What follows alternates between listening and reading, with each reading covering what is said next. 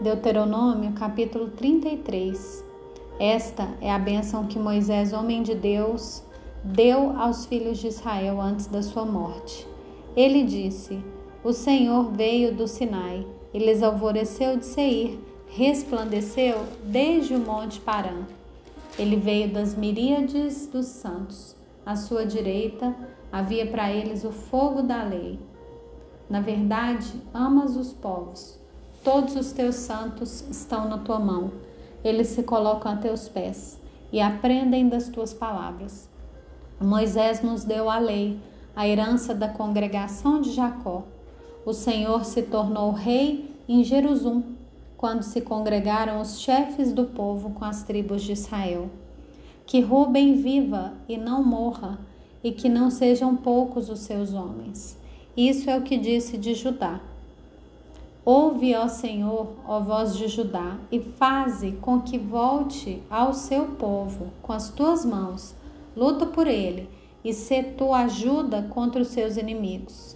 De Levi disse: Dá, ó Deus, o teu tumim e o teu urim para o homem fidedigno que tu provaste em Massá, com quem discutiste nas águas de Meribá, aquele que disse a seu pai e sua mãe: Nunca os vi e que não conheceu seus irmãos e não estimou seus filhos, pois guardou a tua palavra e observou a tua aliança.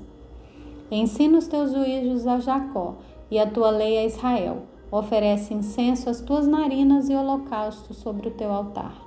Abençoa o seu poder, ó Senhor, e aceita a obra das suas mãos. Fere os lombos dos que se levantam contra ele e o odeiam, para que nunca mais se levantem. De Benjamim disse: o amado do Senhor habitará seguro com ele. Todo dia o Senhor o protegerá, e ele descansará nos seus braços. De Josué disse: Bendita do Senhor seja a sua terra, com o que é mais excelente dos céus do orvalho das profundezas, com o que é mais excelente daquilo que o sol amadurece e daquilo que os meses produzem, com o que é mais excelente dos montes antigos e mais excelente das colinas eternas com o que é mais excelente da terra e da sua plenitude, e da bondade daquele que apareceu na sarça. Que tudo isso venha sobre a cabeça de José, sobre a cabeça do príncipe entre seus irmãos. Ele tem a imponência do primogênito de um touro e os seus chifres como os de um boi selvagem. Com eles rechaçará todos os povos até as extremidades da terra. Tais, pois, são as miríades de Efraim, e tais são os milhares de Manassés. De Zebulon disse: Alegre-se, Zebulon, nas suas viagens, e você e Sacar nas suas tendas. Os dois chamarão os povos ao monte, ali oferecerão sacrifícios aceitáveis, porque sugam a abundância dos mares e os tesouros escondidos da areia.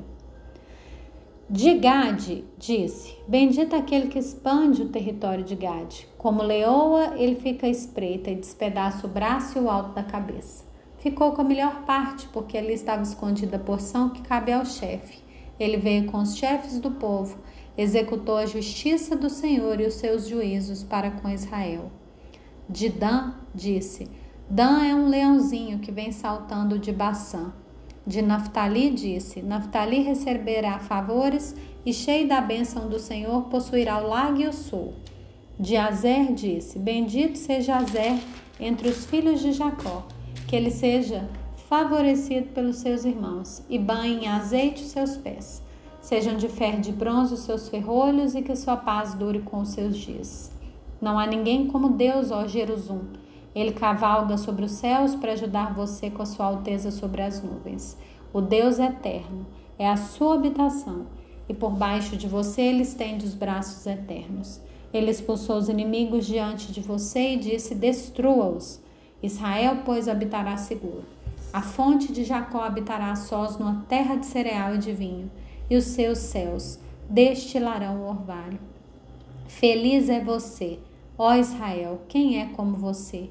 povo salvo pelo Senhor, que é o escudo que o socorre, a espada que lhe dá alteza. Assim os seus inimigos se sujeitarão a você, e você pisará os seus altos.